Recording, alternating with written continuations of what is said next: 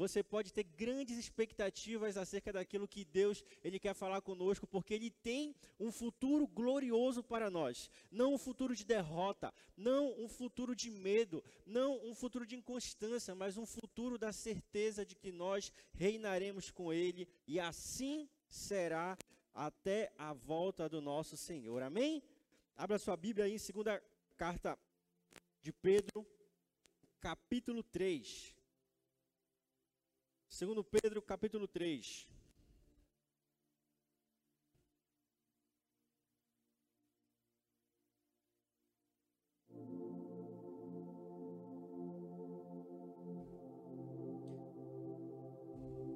A gente vai ler todo o capítulo 3, tá bom? Então vai ser uma semana que você vai ler muito a Bíblia. Para quem não tem o costume de ler. Segunda carta de Pedro, capítulo 3, do versículo 1 até o final, até o versículo 18. Minha versão aqui é a NAA, Nova Almeida atualizada. Se tiver um pouquinho diferente da sua é por conta disso.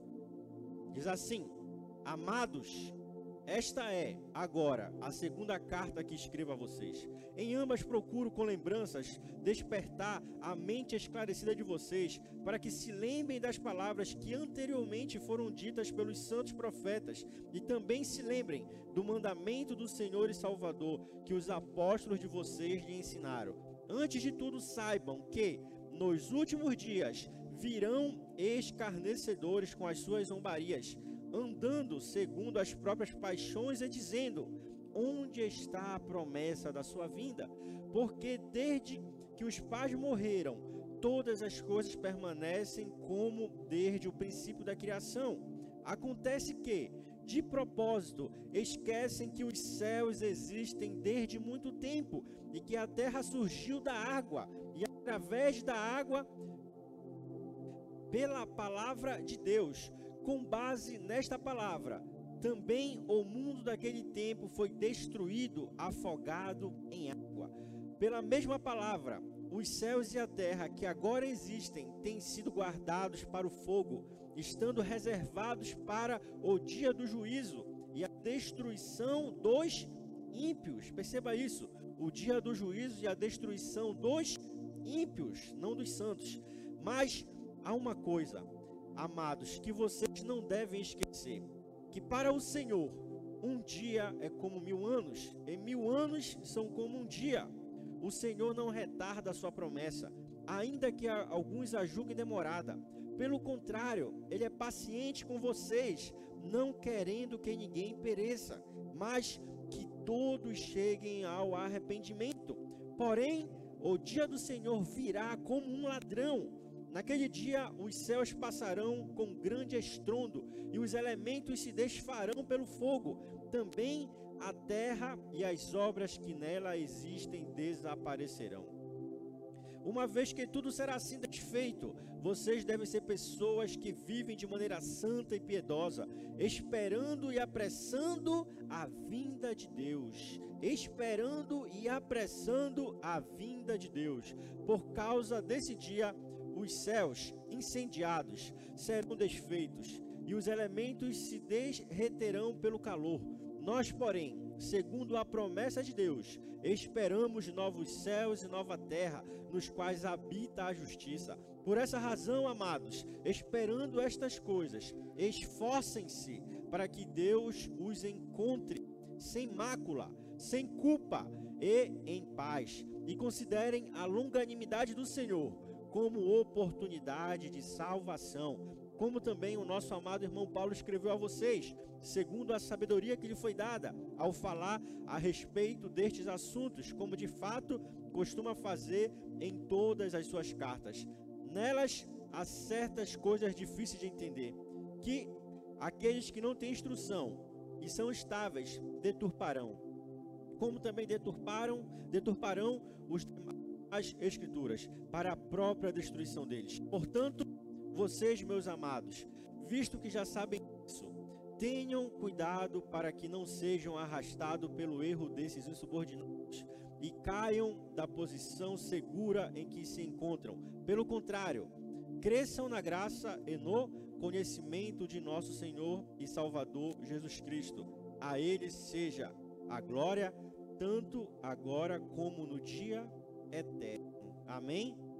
Aleluia. Feche seus olhos, vamos orar. Deus, nós lhe agradecemos pela Sua palavra. Te pedimos que nesta noite o Senhor traga revelação acerca daquilo que o Senhor quer ministrar aos nossos corações. É o que te pedimos agradecemos em nome de Jesus.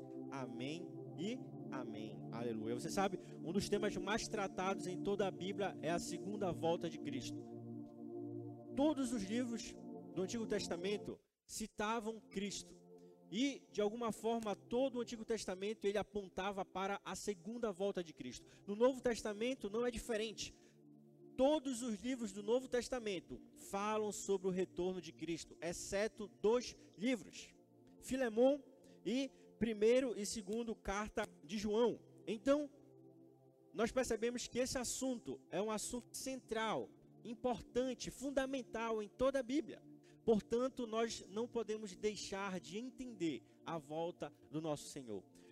Nós iremos iniciar falando de forma bem básica e clara acerca da volta de Jesus. Não entraremos muito em detalhes teológicos. Por exemplo, nós somos pré-milenista, pós-milenista, amilenista. Não vamos entrar nesses detalhes, mas vamos falar de forma fundamental sobre a volta do nosso Senhor, de maneira bem objetiva, e o mais sucinta possível, para que nós possamos entender, nos animar, nos esperançar na volta do nosso Senhor, porque essa é a vontade dele para nós. E quando Deus, ele vai lá com João e revela para ele o Apocalipse, perceba que a igreja estava vivendo um período de grande perseguição. A igreja estava sendo perseguida pelo poder, pela autoridade da sua época. E quando então é entregue Apocalipse a João, ela é entregue de maneira a dar esperança para o povo. Tenham esperança, continuem lutando, continuem crendo, continuem buscando viver a vontade de Deus e fazer a vontade de Deus. Então, Apocalipse, falar sobre a volta de Jesus, não é falar sobre Senhor, me leva.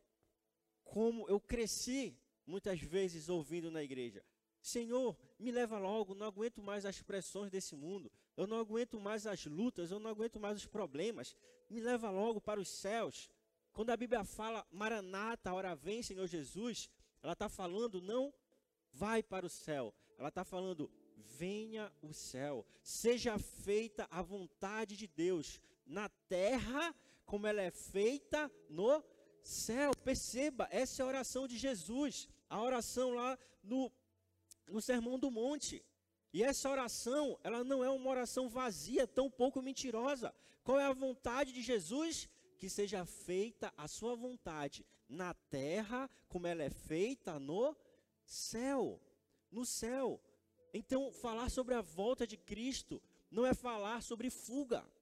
Falar sobre a volta de Cristo não é falar sobre fugir da luta fugir do problema, fugir da missão, não de modo algum, pelo contrário, falar da volta de Jesus é falar sobre termos esperança, de que vale a pena viver em santidade, vale a pena viver em obediência, vale a pena lutar, vale a pena se desgastar, vale a pena combater o bom combate, guardar a fé, porque ele vem e ele vem vitorioso, e ele vem para reinar, ele vem para estabelecer o seu reino aqui na terra. E quem reinará com ele?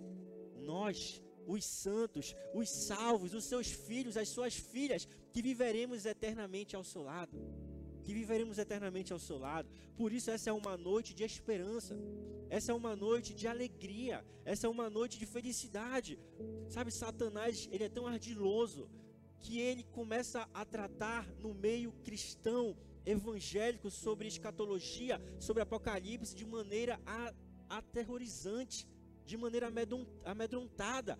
Tem gente que tem medo de ler o livro de Apocalipse. Tem, medo, tem gente que fica aterrorizado só de falar sobre escatologia, quando na verdade é totalmente o contrário. É totalmente o contrário. A gente vê Deus refazendo a terra. A gente vê a árvore da vida para alimentar as nações e curar as nações. a gente vê a justiça de Deus se estabelecendo em um local que não há mais injustiça. E nós, como inicialmente era o propósito de Deus, vivendo na terra com Deus, as suas promessas, como era para ser lá no Éden antes da queda, vivendo todo mundo em paz, em obediência, experimentando o melhor de Deus na sua vida. Assim viveremos com o nosso Senhor. Então, falar da volta de Cristo é falar sobre esperança, é falar sobre fé, é falar sobre coisas boas acerca das quais Deus fará na nossa vida, fará na igreja, fará no seu povo. Amém? Então, que você possa ter a sua mente transformada essa noite, que você possa ter a sua mente reno renovada acerca do que Deus quer falar conosco. Você sabe, quando eu era criança para adolescência, o que se falava de Apocalipse, da volta de Cristo, era deixados para trás. Eu até comprei uma série de livros, eu não lembro quantos eram, sei que eram muitos livros, chamado Deixados para Trás, tinham vários volumes, comprei todos na Americanas. E só o título já tira toda a sua esperança. Só o título já fala assim para você: deixados para trás. Você foi deixado. Você ficou. Quando na verdade Deus ele deseja nos levar junto com ele. Deus ele deseja que nós estejamos ao seu lado, reinando com ele. Então nós não seremos deixados para trás, mas nós reinaremos com o nosso Deus. Nós reinaremos com o nosso Senhor. Essa é a nossa esperança. Amém? Então vamos lá. Primeiro ponto, a gente vai ler bastante a Bíblia, tá? Se você tiver aí com o seu smartphone, vá anotando com o seu caderninho, anote aí também, ou então acompanhe aí na sua Bíblia e vá marcando os textos. Atos capítulo 1, versículo 9 a 11, fala que a volta de Jesus era será presencial, ele virá em carne e osso, ele virá pessoalmente, ele não vai enviar um anjo, ele não vai enviar um preposto, ele mesmo virá para nos buscar. Olha o que diz Atos. Depois de ter dito isso, Jesus foi elevado às alturas. À vista deles, e uma nuvem o encobriu dos seus olhos. E estando eles com os seus olhos fixos no céu, enquanto Jesus subia, eis que dois homens, vestidos de branco, se puseram ao lado deles e disseram: Homens da Galileia, por que vocês estão olhando para as alturas? Esse Jesus que foi levado do meio de vocês para o céu, virá do modo como vocês ouviram subir. Então, assim como Jesus subiu, ascendeu aos céus, ele também retornará. Retornará para buscar a sua igreja. Retornará para que nós possamos viver eternamente com ele, agora em um novo ambiente. A terra será desfeita do modo como nós a conhecemos. Toda a sua concupiscência, todo o pecado, todas as suas mazelas serão derretidas pelo poder purificador do fogo dos céus e então haverá novos céus e nova terra. Então, o primeiro ponto, ele vai voltar de forma pessoal, ele vai voltar de forma física. Apocalipse 1:7 diz que a volta do Senhor, ela será também física, pública, perdão, ela será pública e irrefutável. Diz assim: Eis que ele vem com as nuvens e todo o olho o verá, até mesmo aqueles que o transpassaram, e todas as tribos da terra se lamentarão por causa dele. Certamente, amém. Eu sou o Alfa e o Ômega, diz o Senhor Deus, aquele que é, que era e que há de vir, o Todo-Poderoso. Então, a volta de Cristo ela também será pública. Pública, todos o verão. Mortos ressuscitarão, os que estão vivos contemplarão a volta do nosso Senhor. E ele fala que ele é o alfa e o ômega, o princípio e o fim. Quando Deus ele se apresenta para Moisés, ele fala: "Eu sou". No original, a palavra original, ela dá a ideia de tempo passado, presente e futuro. Quando na verdade Deus fala para Moisés: Moisés, eu sou. Diz para eles que o meu nome é Eu sou. Ele está falando: Eu sou aquele que era. Eu sou o que sou no presente e eu sempre serei, eternamente serei o Deus de Israel, o Deus de vocês. Então, quando Jesus voltar, ele volta de forma pública, ele voltará também de forma audível. Coríntios, primeira carta de Paulo Coríntios, capítulo 15, versículo 51, fala que a trombeta soará, a trombeta se orar, e todos os mortos ressuscitarão incorruptíveis, e nós seremos transformados, nós, os vivos e os mortos, seremos transformados. Então, audivelmente, nós perceberemos a volta do nosso Senhor. Ouviremos a trombeta soar, ouviremos um grande som que estará anunciando a volta do nosso Senhor. Quem já participou de alguns casamentos que na frente da noiva vai algumas pessoas tocando, creio que seja trompete, trombeta, algo semelhante, anunciando: a noiva está chegando, a noiva está vindo. Também trombetas soarão anunciando: o nosso Senhor está vindo, o nosso Senhor está voltando para nos buscar, para que nós possamos viver eternamente ao seu lado. E ela também será repentina. Ainda em Coríntios, capítulo 15, fala que no abrir e no fechar de olhos, ele voltará. Repentinamente ele voltará. No abrir e fechar de olhos, para você piscar, abrindo e fechando seus olhos, leva menos de um segundo. Leva menos de um segundo e assim será a volta dele. Então isso nos fala: esteja sempre atento. Esteja sempre atento acerca da sua vida, acerca do nosso relacionamento com Deus acerca de como estamos vivendo, acerca do que estamos fazendo e também do que estamos deixando de fazer. Pecado não é só você fazer algo. Pecado também é você deixar de fazer aquilo que você deveria fazer. Isso se chama omissão. Inclusive no próprio, no próprio Código Penal, há previsão de crime por omissão. Se você atropela alguém e não presta socorro, é omissão, sua pena é aumentada. Então, não fazer o que Deus chamou você e eu para fazermos também é pecado. Então que nós possamos estar sempre atentos para a volta do nosso Senhor. Mateus 24, 27 diz que como um relâmpago sai do oriente e brilha até o ocidente, assim será a vinda do Filho do homem. Repentinamente, repentinamente ele virá, todos o verão. Será inesperada ele vem como um ladrão. A gente leu aqui em 2 Pedro capítulo 3. Vai vir como um ladrão à noite. Então não tem como nós ficarmos conferindo datas. Ah, mas será que ele está vindo ou não está vindo? Será que ele vem? Será que ele não vem? Qual é a data? Isso não cabe a nós. A Bíblia fala que nem os anjos sabem, nem um filho, a não ser o pai. Então a nossa missão não é saber a data que ele vem. A nossa missão é esperar pré preparados para que ele venha. Assim como aquelas virgens aguardando o noivo. Nós precisamos estar sempre com o óleo na lamparina, aguardando a vinda do Senhor, porque ele vem de forma inesperada. O óleo aponta para a presença do Espírito Santo. O óleo aponta para uma pessoa que vive em santidade, em obediência, em pureza vivendo efetivamente o propósito de Deus para a sua vida, sempre se enchendo, sempre se alimentando de Deus. E assim, quando Ele vem, nós teremos óleo na lamparina para iluminar o nosso rosto, para Ele nos, para ele nos reconhecer e nós também o reconhecermos.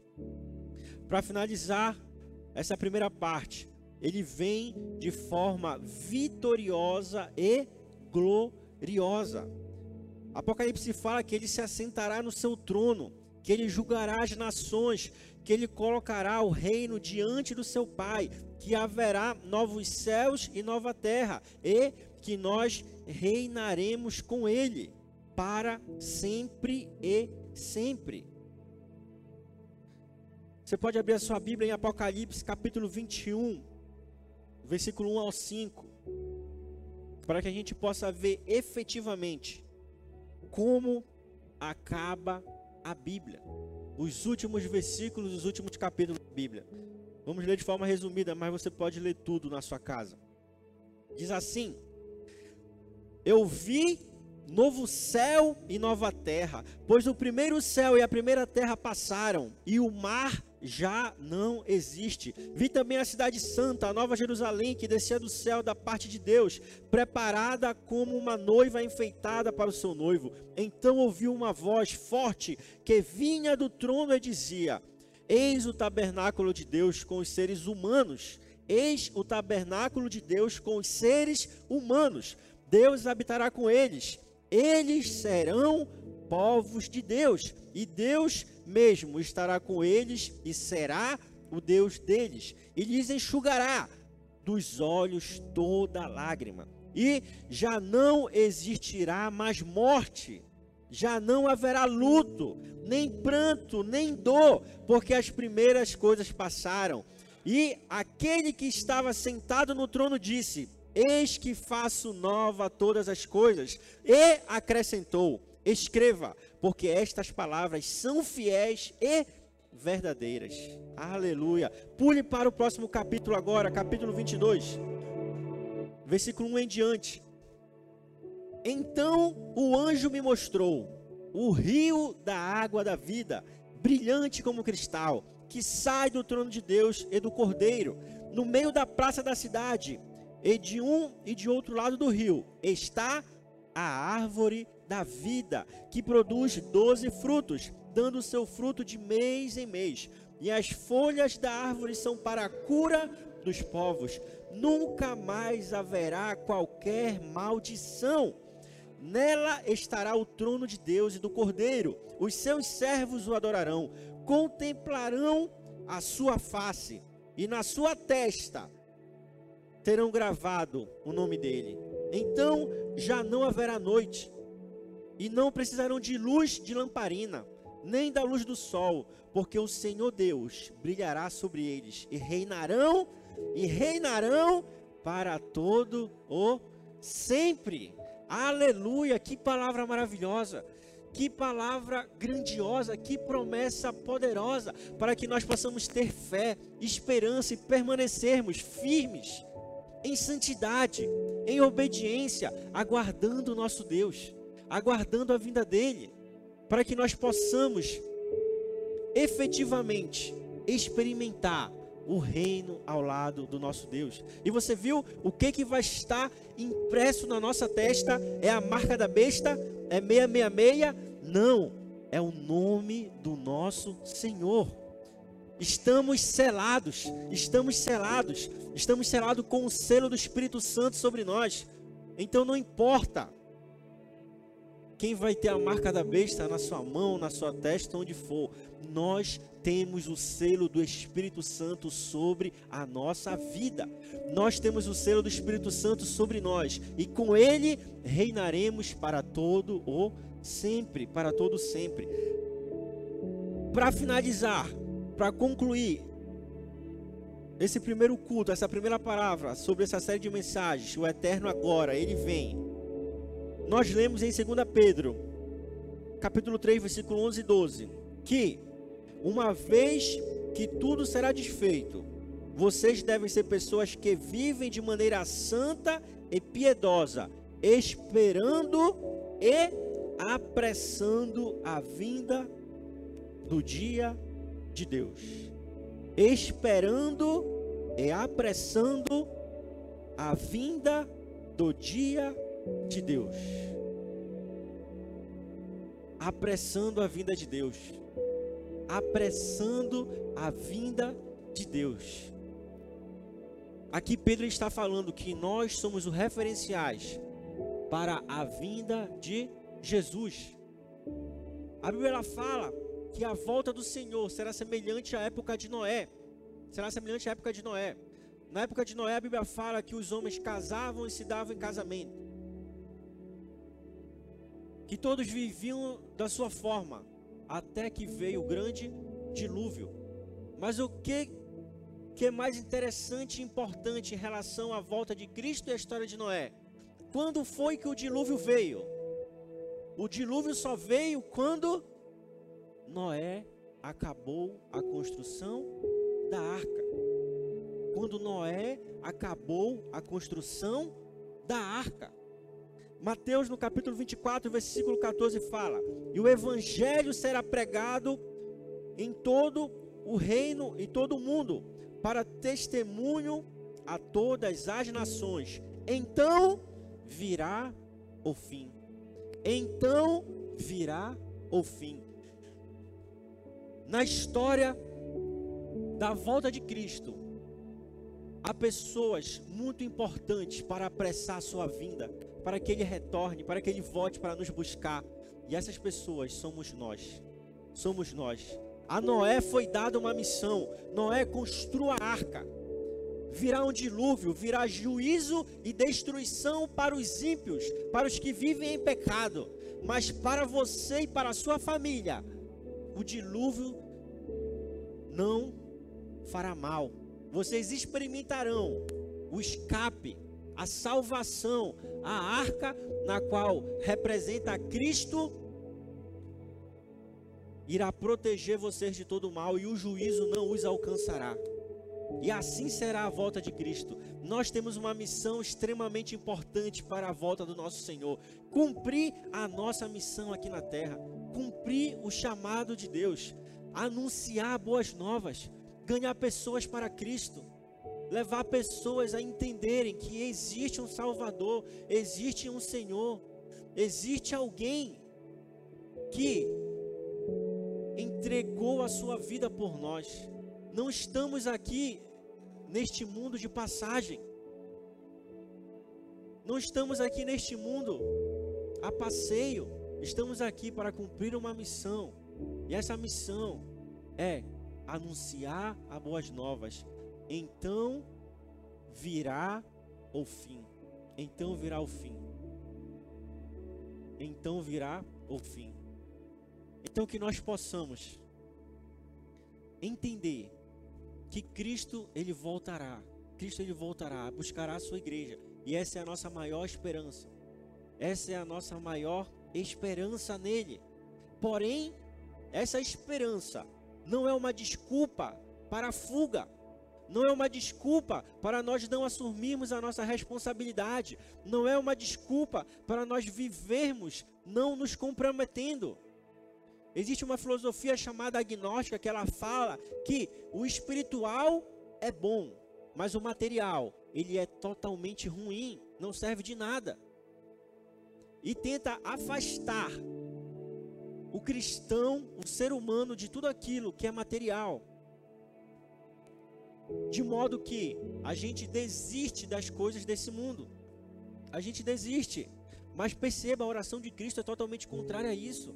Quando ele fala que seja feita a sua vontade na terra material, como ela é feita no céu, ele está falando: Ei, lembrem, fui eu quem fiz a terra, fui eu quem os constituí. Autoridade. Fui eu quem os constituí, mordomos da minha criação. Se é verdade que o pecado se introduziu na terra, também é pecado que a santidade, ela virá, virá e transformará tudo segundo a vontade e o querer de Deus. Então que a gente possa viver nessa santa esperança, não buscando fugir, não buscando dar desculpas, mas nos esforçando para que a vontade de Deus se cumpra na nossa vida. E dessa forma, nós levemos o seu evangelho, levemos a sua palavra, levemos a sua vontade. E assim, estudemos, ingressemos nas faculdades, ingressemos no mundo político, ingressemos no mercado de trabalho, ingressemos no meio empreendedor, ingressemos em toda a área. Por quê? Nós temos uma missão: anunciar as boas novas. E qual é a plataforma pela qual nós anunciaremos as boas novas do nosso Senhor? Paulo, ele era um construtor de tendas. Ele construía tendas. Qual era a função de Paulo, seu trabalho? Construir tendas. Quem foi a pessoa que mais abriu igreja no Novo Testamento? Paulo. Paulo. Perceba, o nosso trabalho, ele está diretamente atrelado àquilo que Deus deseja fazer por meio de nós. Por isso não podemos separar a vida secular de vida espiritual. Não existe essa diferença bíblica. Tudo é espiritual. O nosso trabalho é para adorar a Deus, cumprir a nossa missão. O nosso casamento é para adorar a Deus, cumprir a nossa missão. O nosso namoro é para glorificar a Deus, cumprir a nossa missão. Noivado é a mesma coisa. O nosso carro é para quê? Glorificar a Deus, cumprir a nossa missão. Tudo que temos e tudo que somos é para glorificar a Deus e cumprir a nossa missão. E assim nós vivemos de forma a apressar a volta do Senhor, cumprindo a nossa missão aqui na terra, cumprindo o nosso chamado, cumprindo aquilo para o que Deus nos criou, nos fez, nos formou, sobre cada detalhe do nosso corpo, cada fio de cabelo nosso. Foi Ele quem colocou, foi Ele quem tirou para que nós pudéssemos cumprir o seu chamado. Amém? Você está esperançoso pela volta do nosso Senhor? Amém? Você está cumprindo a sua missão para apressarmos a volta de Deus e então vivermos a vontade dele. Você não precisa dizer um amém. Você só olhe para você. Olhe para a sua vida. Faça, faça uma introspecção. Como está a minha vida? Como está o chamado de Deus no meu ser? Tenho vivido esse chamado ou não? E então possamos ajustar, adequar a nossa vida segundo o querer e a vontade do nosso Senhor. Aleluia. Feche seus olhos, vamos orar. A gente vai ter um batismo e logo em seguida a ceia.